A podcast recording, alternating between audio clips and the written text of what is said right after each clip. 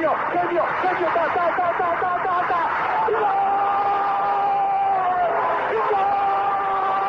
Dennis Bergkamp, Dennis Bergkamp, Dennis Bergkamp neemt de bal aan. Dennis Bergkamp, Dennis Bergkamp, Dennis Bergkamp, Dennis Bergkamp, Dennis Bergkamp. Posse de bola para Portugal, vai Éder, vai Éder, vai Éder, vai Éder, chuta, chuta, chuta! Gol! Gol!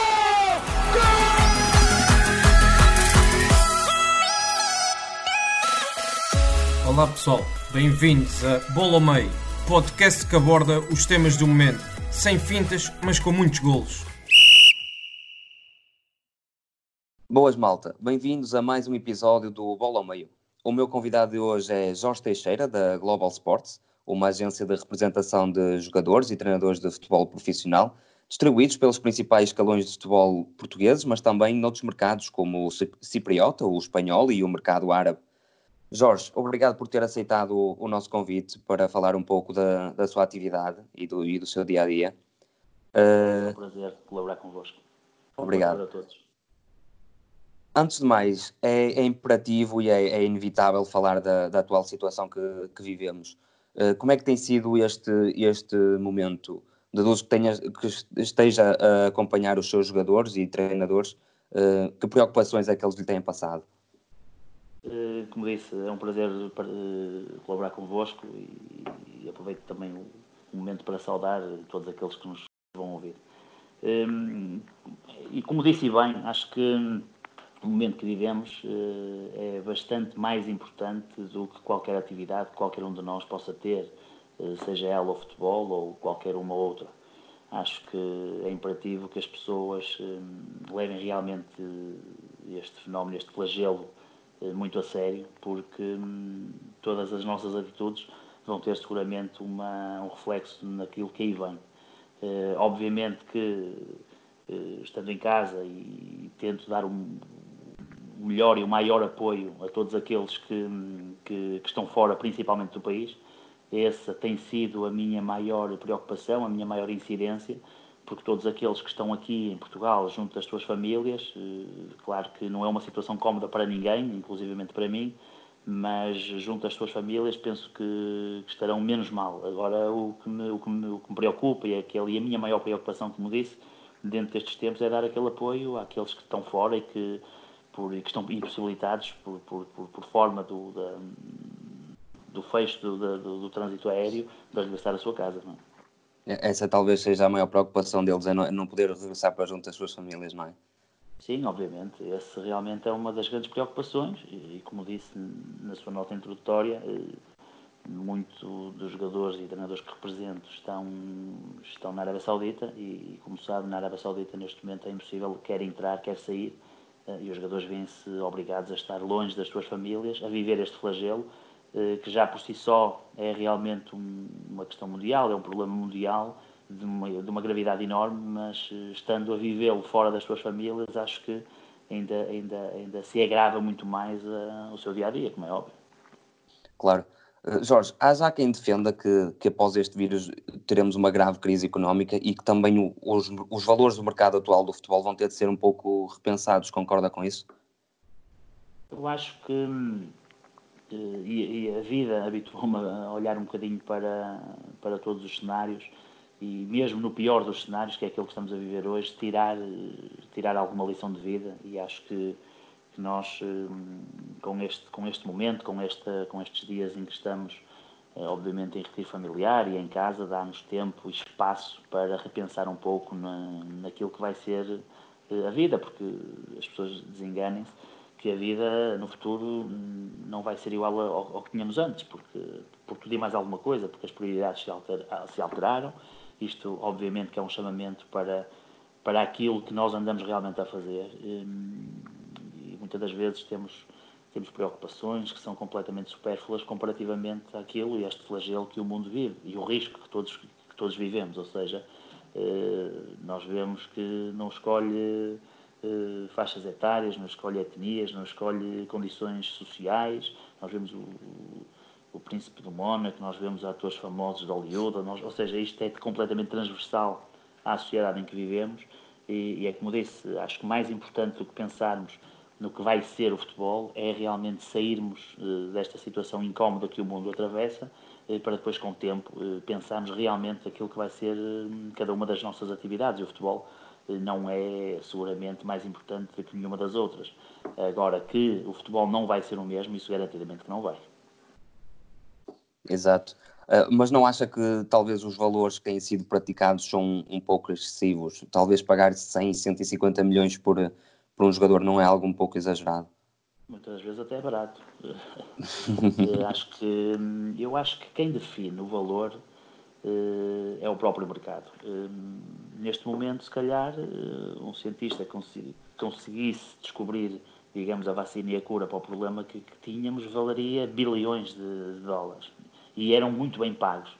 E, depois estávamos a perguntar porque é que uma pessoa, só por ter descoberto uma digamos, uma cura salvadora, como consegue ganhar eh, tanto dinheiro, mas vale, ok? Eu acho que esse, esse tipo de valores, o próprio mercado define o valor. E, e, quando nós falamos do futebol, e acho que o futebol neste momento, eu já disse isso em vários congressos que, que tive a oportunidade de intervir, eh, não pode ser o parente pobre, não pode ser, digamos, o, o saco de boxe da sociedade. O futebol transmite, eh, digamos, eh, também valores, transmite eh, uma qualidade até propriamente social às pessoas. As pessoas hoje em dia sem futebol, independentemente do momento em que estamos a viver, que é gravíssimo, mas as pessoas, das coisas que também lhes faz falta eh, e que estão privados é do futebol. Ou seja, acho que isto também há uma componente social importante para o bem-estar das pessoas e, e, e quando digo bem-estar, o falar de futebol, o discutir futebol, o, o, o, ver futebol, isso é um prazer que é inqualificável. Ou seja, ou seja, nós não podemos quantificar quanto é que isso vale. E, nós não nos debruçamos, eventualmente, no cachê que cada, que cada ator ou atriz ganha em Hollywood, que também são quantias exorbitantes, ou um, ou um, ou um tenista, ou um, ou um automobilista. Eu acho que nós eh, eh, lançamos muito foco para o futebol. Eh, e, só, e é como digo, utilizamos muitas das vezes o futebol para um saco de boxe e acho que não deveria ser. Acho que o mercado e o valor do mercado define-se a si próprio. Eu não ponho dúvidas nenhumas que os valores pagos nessas transferências, obviamente que são, o turnover dessa, dessa, dessa transferência é feito num curto espaço de tempo. É? E temos o caso do Ronaldo, na altura que se falou do, da quantia exorbitante que foi pago pelo Real Madrid, que o Real Madrid, depois de passado 4, 5 meses, conseguiu fazer o turnover desse investimento. Ou seja, acho que o próprio mercado define esses mesmos valores. Eh, e contrariamente ao que nós fazemos eh, relativamente ao futebol, devíamos era elogiar eh, as iniciativas e as atitudes que os fenómenos e as, e as penalidades do futebol estão a fazer hoje em dia. Por exemplo, ainda agora, a questão das doações dos clubes, dos presidentes dos clubes, dos jogadores, dos agentes. Uh, ou seja, uh, acho que muitas das vezes trata mal o futebol uh, de uma forma muito injusta. E os, e os seus intervenientes, obviamente. Uhum, claro. E por falar em intervenientes, o Jorge também é, é um dos intervenientes na, nesta indústria do futebol. a sua profissão era, era vulgarmente conhecida como agente ou empresário dos jogadores aqui há uns anos atrás. Atualmente temos, temos notado que têm vindo a surgir outras denominações, digamos, como intermediário, gestor de carreira, mas afinal qual é a denominação mais correta para aquilo que faz, no seu ver? É uma pergunta inteligente. Hum, obviamente que nós somos, um, somos intermediários, somos uns mediadores. Eu sou licenciado em gestão de desporto e sou gestor desportivo por, por formação académica mas eh, entendo que o agente de, de jogadores e treinadores é um intermediário, é um mediador. Eh, da mesma forma que, que há mediadores imobiliários e mediadores eh, de outro tipo de, de, atividades, o agente, neste momento, o agente desportivo, que acho eu que deveria ser um, a denominação mais utilizada, somos um mediador de de, do processo e, e, de, e, digamos, da, e do mercado que hoje envolve o mundo futebolístico. E, e como lhe digo, uh, somos um denominador comum a todo, a todo o fenómeno do futebol, pois temos a relação com todos eles, não é? com os presidentes, treinadores, um, agentes, jogadores, e muitas das vezes nessa cadeia, esse denominador comum são mesmo os agentes de, de futebol porque muitas das vezes entre, entre os vários setores do futebol não existe tanta comunicação e o agente é aquele que consegue contactar e interligar todos esses setores. Mas também não podemos negar que muitas vezes há quem olhe para, para estes mediadores como alguém que vê o, o jogador ou o treinador como uma forma de fazer dinheiro, não é?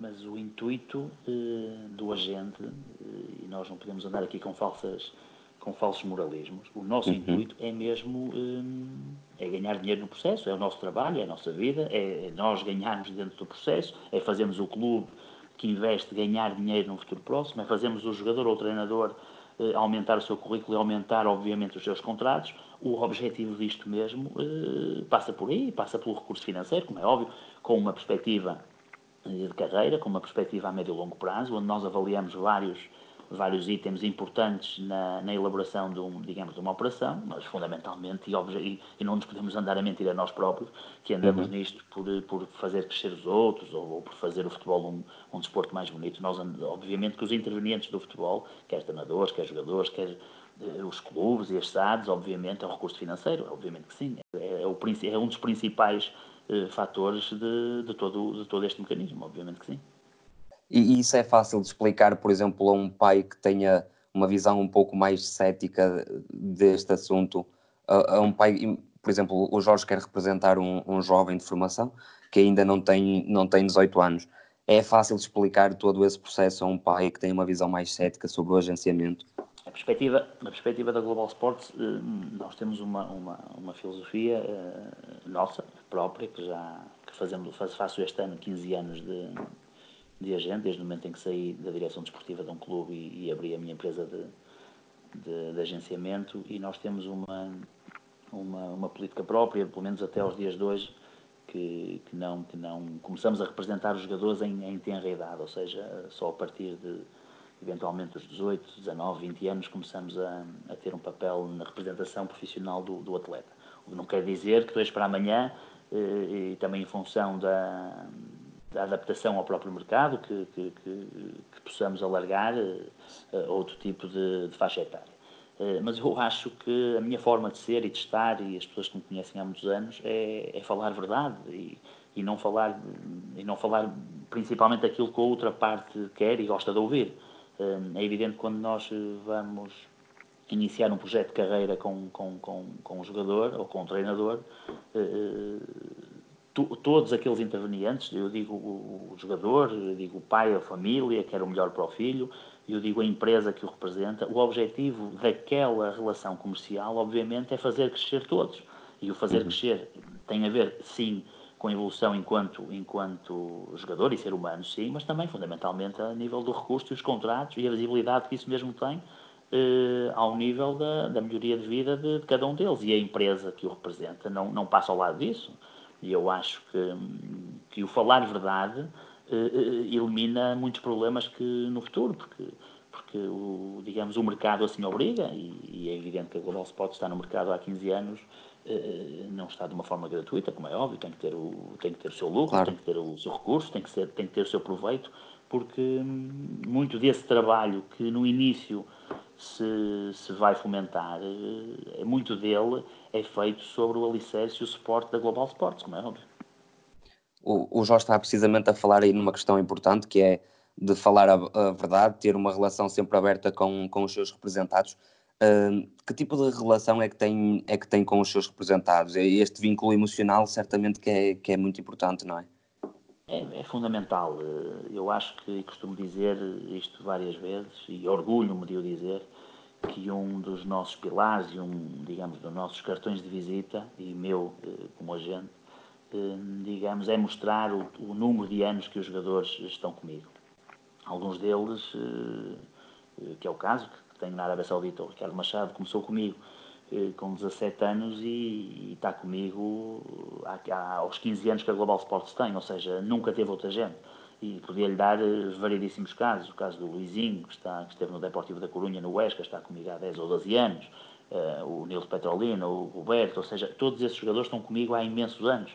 E, ou seja, eu, e, e é obviamente que as pessoas sabem que os contratos de representação eh, tem uma duração de dois em dois anos e obviamente que se um jogador está com o mesmo agente há 10, 12, 15 anos é sinal de que, de que as coisas correm bem, porque, porque em qualquer altura podia revogar o contrato, dois em dois anos, e se o facto eh, de fazer estas tais constantes renovações de contrato é sinal que, que a relação é saudável, é séria, honesta e, e, e, obviamente que eu, que eu digo isso com grande orgulho.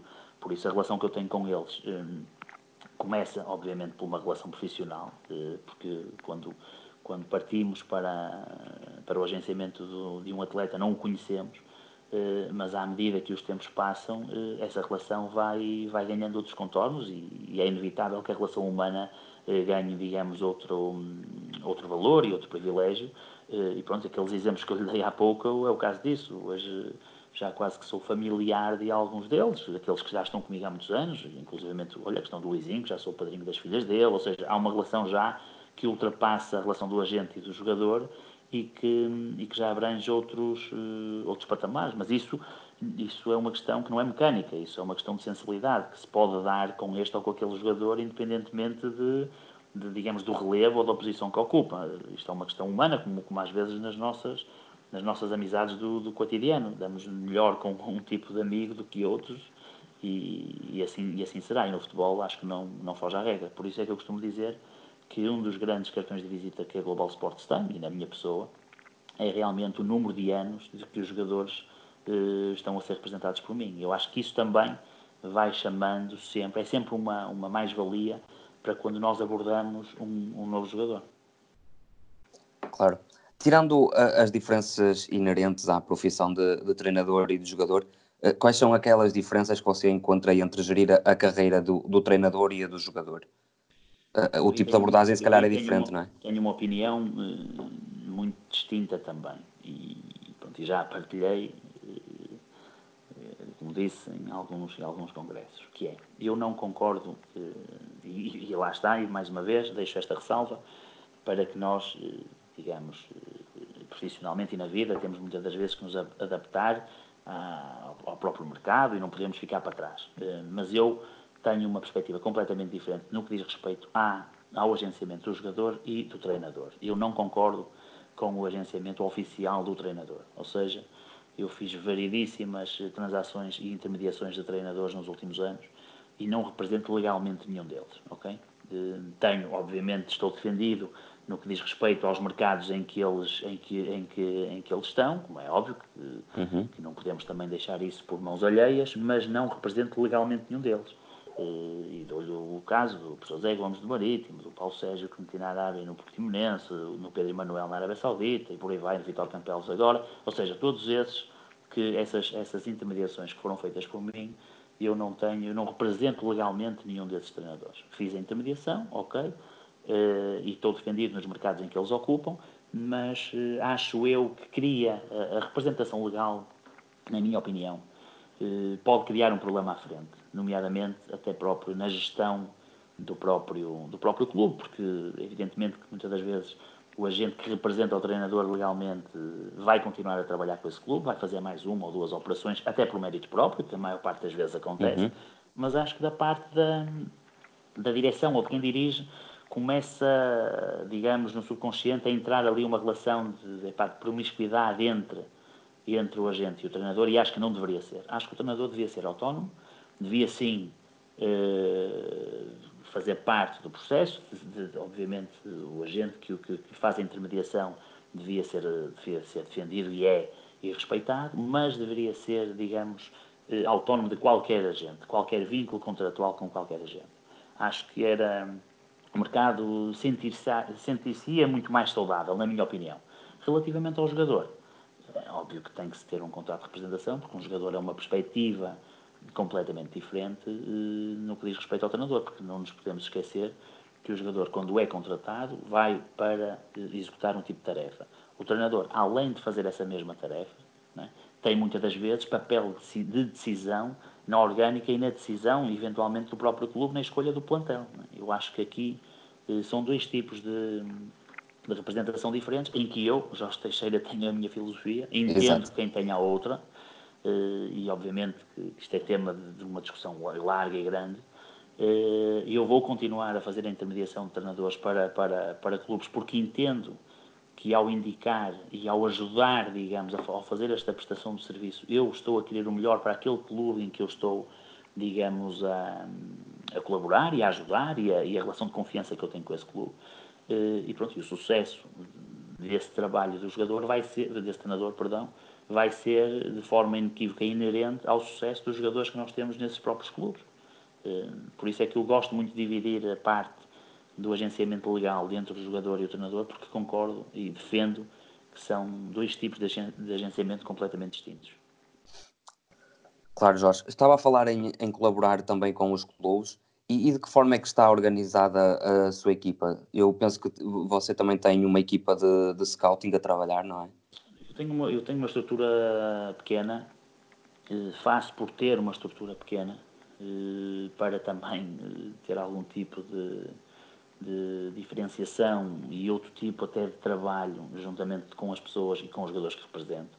Eh, não tenho uma estrutura capaz por, por, por, por iniciativa própria, por uma, uhum. uma política que eu defendo há muitos anos, eh, de me diferenciar um pouco daquelas empresas de agenciamento que, que muitas das vezes o, o próprio agente não conhece 60% ou 70% dos jogadores que representa. Eu acho que isso não pode ser assim. Um, por isso defendo que tenho uma estrutura pequena, uh, não posso ter muito mais do que 35, 40, 45 jogadores a representar, porque depois já, já digamos, já, já seria difícil para mim, como agente, fazer a gestão de todos eles. Uh, tenho as pessoas em que eu defendo e que, que acredito e que, e que, e que, e que, e que delego uh, responsabilidades. Tenho um diretor de scouting que é ele que vai me gerir toda essa rede de scouting que nos vão chegando, uh, na pessoa do Daniel Matos. Ele, digamos que é um diretor de scouting da empresa. Temos a parte outsourcing ao nível da, de, da advocacia, ao nível da gestão financeira e tudo mais e, e, pouco mais. Ou seja, é uma empresa que, que, que, se criou assim, que as coisas têm corrido bem dentro desta política, não vejo por que mudar enquanto, enquanto estiver contente com os resultados que vou obtendo, não, não penso sequer em, em mudar a, a filosofia. O, o Jorge estava a falar aí do, do caso do Daniel Matos, que é quem, quem está à frente da, da parte do scouting. Um, como é que é feito esse recrutamento de jogadores? Tem, os jogadores têm de ter umas certas características, têm de obedecer uh, umas certas determinadas condições? Como é que faz esse tipo de recrutamento? O recrutamento é feito em função de, das diretrizes que nós temos a nível do que queremos de um jogador. A idade, o talento, o currículo, a formação humana. Obviamente que temos o Daniel vai gerindo a nível de, dos vários scoutings, dos, dos, vários scoutas que nos vão indicando os jogadores, depois fazemos uma parceria com esses scoutas, como já temos em alguns dos jogadores. Os jogadores da Global Sports, 80 eh, a 90% são 100% representados pela Global Sports, mas temos outra fatia que temos vários parceiros que nos indicam, em que nós, obviamente, ficamos com o, com o agenciamento oficial do jogador, mas temos esses tais parceiros, que é o Daniel, que é o diretor de scouting, que vai gerindo toda essa rede de scoutas pelo, pelo país fora e até mesmo pelo mundo. Eu prefiro assim do que ter a responsabilidade de ter na empresa 10, 12, 15 scoutas e ter a responsabilidade depois de fazer a gestão disso internamente. Prefiro fazê-lo uh, dessa forma. Claro. Uh, Jorge, a questão da, da intervenção que tem na, nas renovações contratuais e transferências também é, é, é, muito importante, a influência que, que tem nesse momento. Como é que, em conjunto com o jogador, avalia qual é a melhor proposta para ele? É, é mais benéfica a nível monetário ou é também de, ao encontro daquilo que são os interesses pessoais do, do jogador? Tem que fazer aqui um equilíbrio, não é? É evidente que eu volto a, a ser às vezes claro demais e, e com isto choco, choco algumas pessoas. É evidente que o parâmetro, um dos parâmetros, eu digo mesmo, o parâmetro mais forte da, da, da decisão de uma renovação ou da escolha de um, de, um, de um ou de outro clube é a vertente financeira. E as pessoas desenganem-se um, quando pensam que, que, funciona ao contrário. Obviamente que se a, diferença não for uma questão significativa ou em função da idade e de carreira do jogador, isso numa idade, numa idade imagina um jogador com, com, uma capacidade e com, e com um talento incrível para chegar a, a, um, a um nível de elite. Com 20, 21 anos, tiver uma proposta de, dos Emirados ou da China, obviamente que aí entra não só a vertente financeira, mas também a questão a questão eh, curricular, do currículo e até mesmo a nível de gestão de carreira. Isso sim. Agora, dentro dos jogadores, quando, quando atinge certo patamar, a, a visibilidade e o interesse financeiro vai sempre falar mais alto e as pessoas desenganem-se eh, quem pensa ao contrário. Podemos, podia estar-lhe aqui a, a, vender eh, uma ideia completamente bonita e perfeitamente apaixonante da, do fenómeno do futebol, mas nós não nos podemos enganar a nós próprios e temos que assumir que, que a vertente financeira hoje em dia ganhou, ganhou obviamente um poder eh, fundamental na decisão, quer dos jogadores, quer dos treinadores, quer dos agentes. Um, e, temos, e temos que, acho eu, ser um bocadinho da, da caixa e, e, assumir isso de forma clara e inequívoca. E por isso, na renovação, isso não, não, não passa à parte.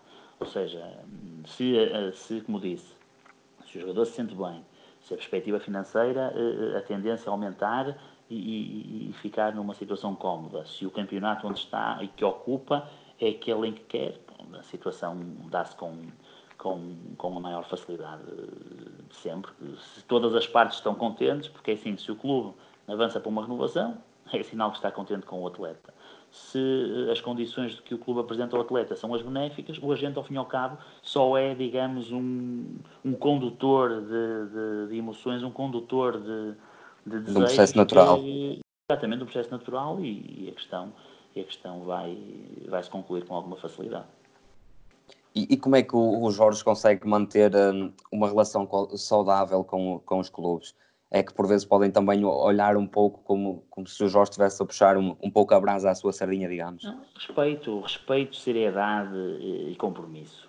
Eu acho que a nossa relação com os clubes, numa primeira fase, vai muito da nossa da nossa persistência, do, do, digamos, do entrar e do começar a colaborar com esse mesmo clube, mas depois disso eh, é a qualidade que, que, que, que, neste caso eu posso trazer ao clube, porque imagine, eh, eu fiz, fiz no ano passado, o Daniel, juntamente comigo, fizemos um levantamento de, de todos os jogadores que a Global Sports representa, e tirando eh, as lesões de longa duração, ou seja, ligamentos que tivemos no ano passado, dois ou três casos, lesões que tiram um jogador do campo dentro de 5, 6 meses, todo, tirando esses, todos os outros fizeram num campeonato acima de 25 jogos. Ou seja, eh, dentro de 35 ou 38 jogadores que representamos, todos os outros conseguem fazer acima de 25 jogos na competição em questão. Eu falo na Primeira Liga, na Segunda Liga, na Segunda Divisão B, na Arábia Saudita. Ou seja, é sinal de que é, primeiro, que estamos a avaliar bem o jogador. Estamos a avaliar um jogador que tem, eh, que tem competição. Isso logo, isso é logo um fator e é logo um, um, um elemento importante quando, quando queremos comercializar esse mesmo jogador. É um fator fundamental hoje em dia ter competição, ter jogo, ter minutos, eh, é fundamental. E, pronto, e fazemos esse, esse rácio daquilo que nós estamos a avaliar e a trazer para a empresa e, digamos, da competência do próprio atleta na divisão que ocupa eh, ao nível de, de, minutos e de jogos. E, pronto, e acho que, que, estamos a fazer um trabalho bem, bem conseguido. Não quer dizer que todos esses jogadores vão chegar a uma perspectiva e um patamar de elite, mas acho que o caminho é esse, é avaliar pela, pela competição, pela rentabilidade que traz ao, ao, clube e obviamente que a nossa relação vai se cimentando com o clube em função disso, em função dos jogadores que lhe traduzem, que lhe traduzem qualidade. Eu acho que é um bocadinho por aí. Um fenómeno que tem, que tem vindo por arrasto destas transferências milionárias tem, tem também sido o fenómeno dos superagentes, não é? Um, estes superagentes, você sente que ainda há espaço para todos trabalharem neste mercado do agenciamento? Ou digamos que os superagentes começam a criar um monopólio entre os clubes e começam a abafar os agentes mais pequenos, por assim dizer? Dos superagentes, conhecia dos super-homens, agora dos superagentes, eu acho que somos todos agentes, independentemente do do número de, aliás, da carteira de atletas e treinadores que, que, se representa e, e, independentemente do número de operações que se fazem. Uh, e estamos, eu posso lhe dar um exemplo, claro, de, da grande transferência que foi feita no ano passado, uh, do João Félix, que é feita por esses tais, um desses tais superagentes, que é inequivocamente o, o Jorge Mendes, mas com outra empresa que, que da Soccer Pro Master, que também é de uns agentes do nosso mercado em que está a trabalhar muito bem do, do, dos agentes ditos normais. Ou seja, acho que todos são importantes e preciosos no processo. E se eh, a Soccer Pro Master não tem feito o trabalho do João Félix desde o momento em que ele eh, é descansado ou sai do Fogo de Porto e lhe ganha e lhe dá outra vida, no acompanhamento, na evolução, no, no, no, no digamos, eh, na, na, preparação do atleta para aquilo que aí vai, eh, esta operação também não era possível. Não é? Porque se não existe uma empresa inicialmente a fazer todo esse tipo de trabalho, o João Félix não apareceria numa primeira oportunidade da forma como apareceu no Benfica, então essa tal super operação não tinha os elementos fundamentais para poder ser concretizada. E por isso é que eu digo e, e, não gosto muito desses termos de, de superagente e de, e de, e pronto, há evidentemente agentes que têm uma primazia e um, e um, e um papel e uma, e uma imagem e um, e um, trabalho que, que, fala por si e obviamente que a Gestifute na pessoa de Jorge Mendes uh, uh, tem uh, não só a nível a nível nacional, mas fundamentalmente a nível internacional. Sim, tem, e tem agentes. influência e capacidade para colocar os jogadores quase onde quer, não é? Mesmo, mas ele não diz isso. É incrível que as pessoas dizem isso, mas o próprio Jorge Mendes não diz isso. Ou seja, ele também tem a noção que muitas das vezes essa influência que as pessoas dizem que eventualmente uh, o Jorge tem, ele também pode sentir que, que, que, tem, mas não o diz, não assume. Agora, é evidentemente um, um agente traz qualidade aos clubes, claro que vai ganhando estatuto e vai ganhando responsabilidade nesses mesmos clubes. Hum?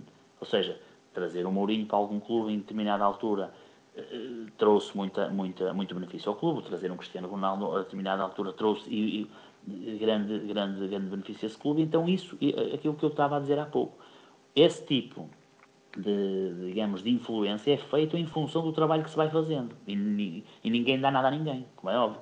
E muitas das vezes cria-se uma ideia de que controla-se tudo e não é bem assim. E eu não ouço o Jorge, por exemplo, a dizer, a dizer que controla o que quer que seja. Vejo até numa perspectiva até muito, muito soft, muito clean, a fazer o seu trabalho, a fazer as transferências que tem que fazer e, e ponto final.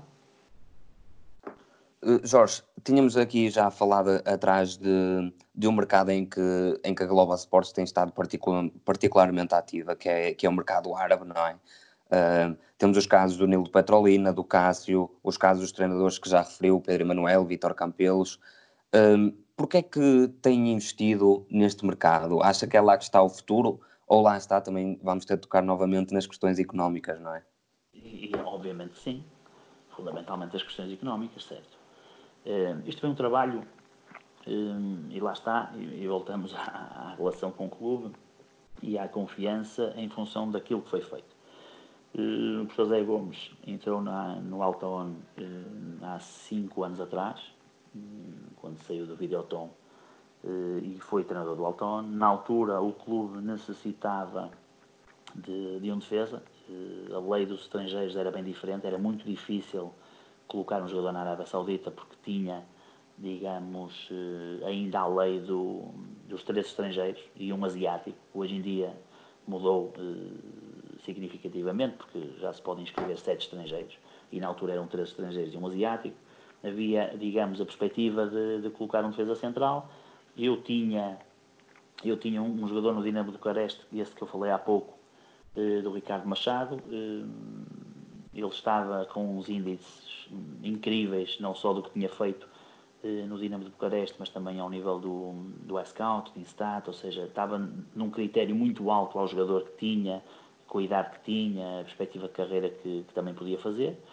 Uh, o professor Zé Gomes deu um aval positivo à contratação do Ricardo.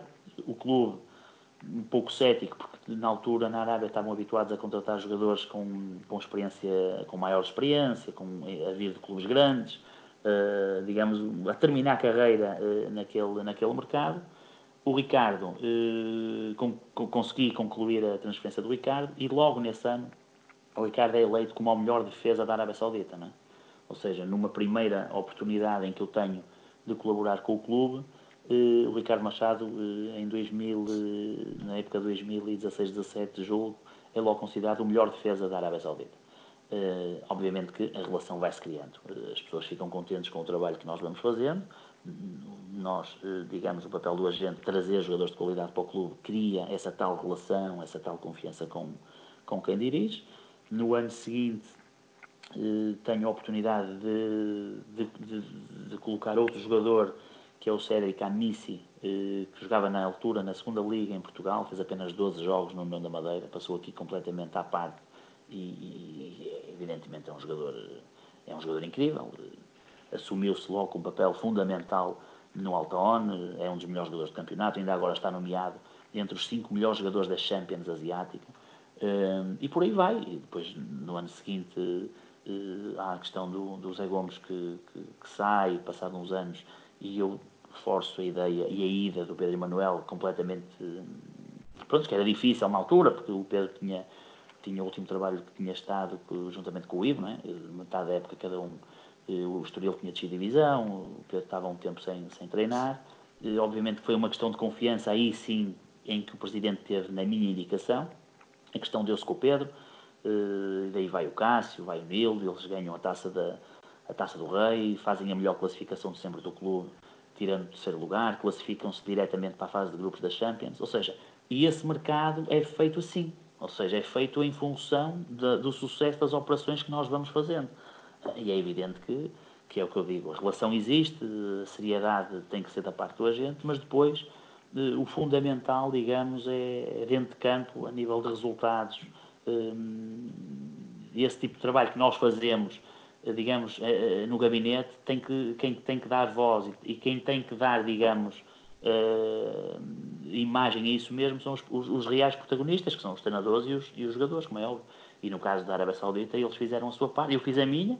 Obviamente que eu fiz o startup do mercado, que era muito difícil de entrarem lá jogadores e treinadores portugueses. E a partir daí começaram a vir outros tantos, e, e por aí vai. E depois levei o Paulo Sérgio para, para lá, levei o Vitor Campelos agora, entretanto chega o Jorge Jesus, o Rui Vitória, o Jorge Simão, já lá teve o Paulo Alves, ou seja, mesmo na segunda liga está o Filipe Gouveia, ou seja, muitos jogadores, muitos treinadores estão a ir para a Arábia Saudita e que eu acho que contribuí com a minha com a minha persistência, com a minha resiliência para fazer eh, para fazer chegar o nome do jogador e do treinador português eh, em bons modos à Arábia Saudita e hoje o facto de se ser português tem uma facilidade muito grande para entrar naquele, naquele mercado. Como tínhamos falado, havendo rendimento, há mais confiança tanto do clube para consigo, para si com o clube, uma relação saudável, mais colaborações a, a existirem, não é? Não existe favor nenhum da parte do clube árabe em relação ao Jorge Teixeira, porque cada um fez a sua parte, ou seja, o uhum. clube numa primeira fase deu-me esse voto de confiança, mas toda aquela confiança que depositaram em mim tem de ser eh, construída, foi, não é? Foi construída e foi, digamos, eh, foi revelada em, em, em, títulos, em trabalho, em sucesso, em, em felicidade perante, perante, o clube. O clube ainda, ainda agora lhe dou o caso, no caso do Vitor Campelos, que, que lá está agora nesse mesmo clube no Altaon.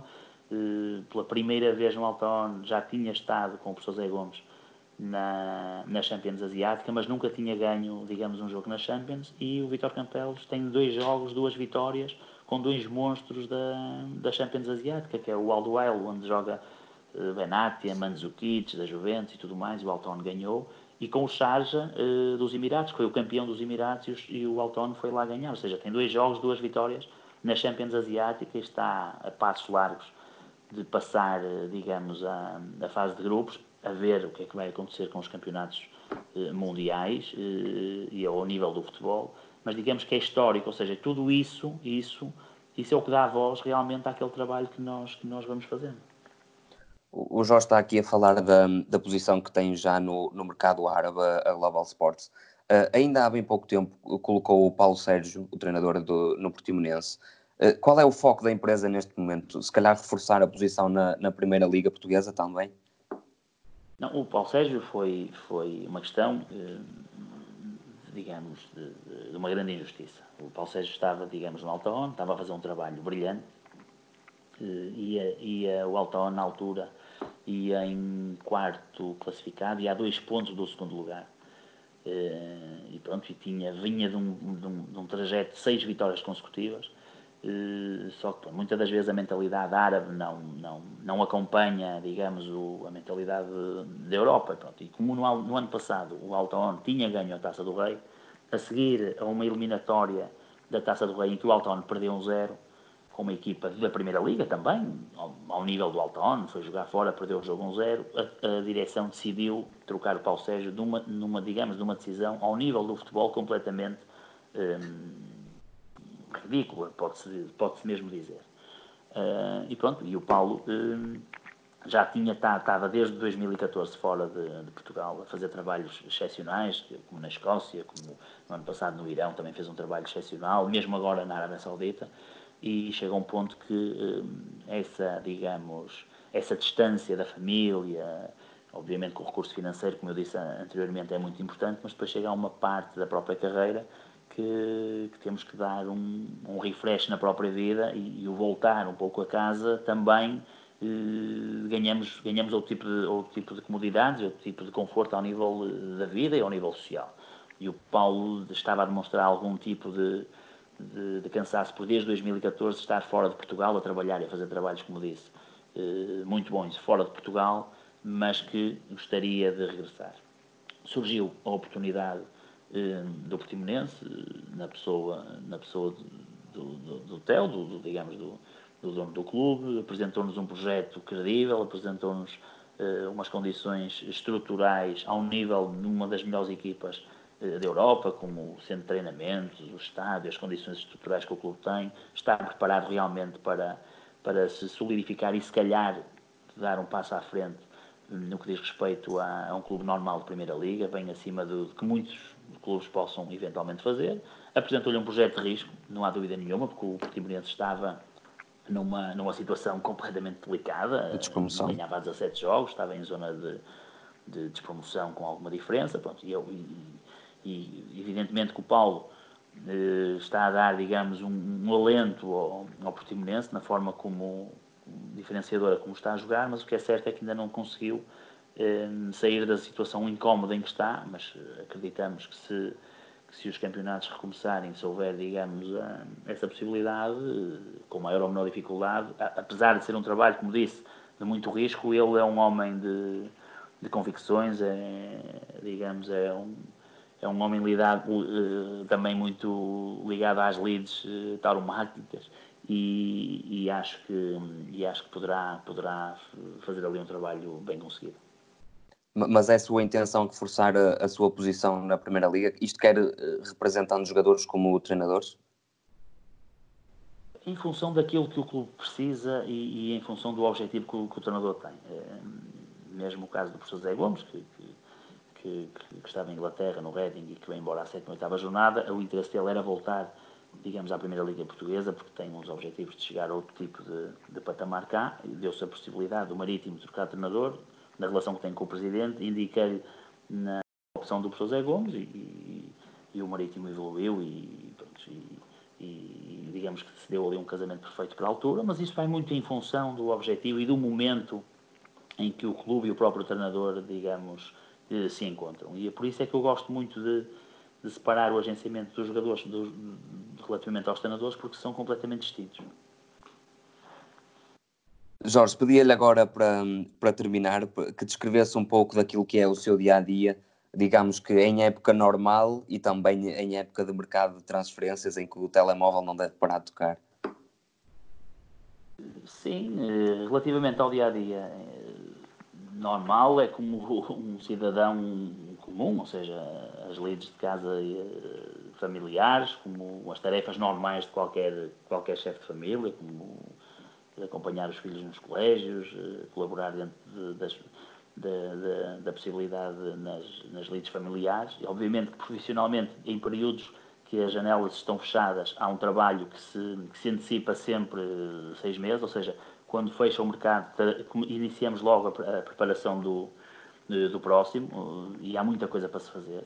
O, o, continuar, o manter, o acompanhar os jogadores, o, a relação também com aqueles clubes que, que muitas das vezes uh, uh, se trabalha com maior regularidade relativamente à, à, ao levantamento das necessidades, ao tipo de jogador que termina contrato, à planificação da próxima época, eventualmente decisões de tabela que já estão definidas ou, ou, praticamente não vão mudar muito relativamente aos objetivos, começar a pensar no que vem na próxima época, jogadores que terminam contrato eventualmente jogadores que, que, terminam e que há possibilidade de renovar.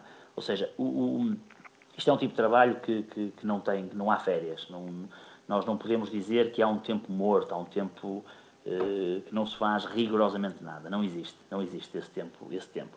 Obviamente que há fases muito mais uh, aceleradas e, e, que pedem muito mais exigência da parte do agente. E devo-lhe dizer, a minha esposa fez essas contas há pouco tempo.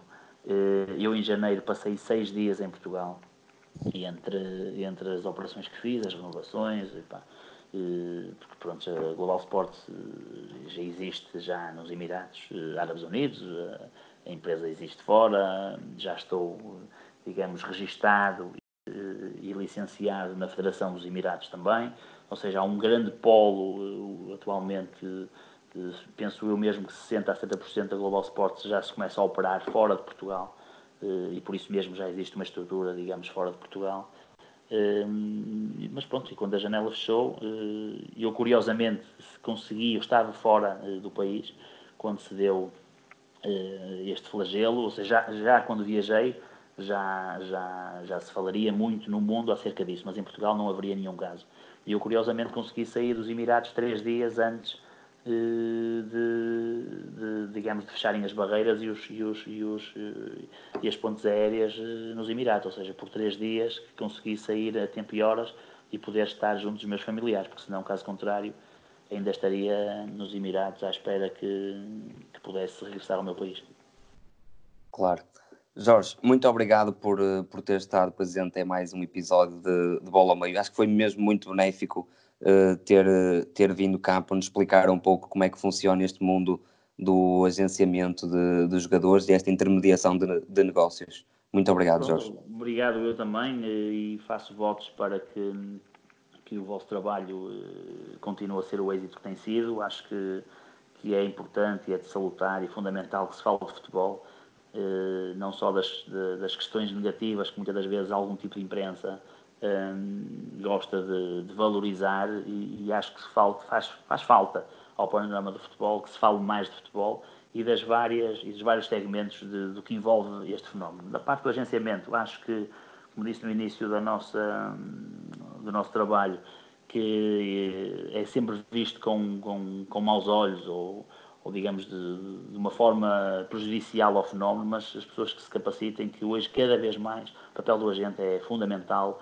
na dinâmica e, na, e, na, e no mecanismo de todo o processo. E acho que e pronto, eu sinto orgulho, e, orgulho e, e muito prazer naquilo que faço, sinto-me bastante realizado com aquilo que vou fazendo e por isso é como digo, é sempre um prazer colaborar convosco e este tipo de iniciativa estarei sempre disponível para, para o que for necessário. E faço votos para que vocês continuem o vosso bom trabalho.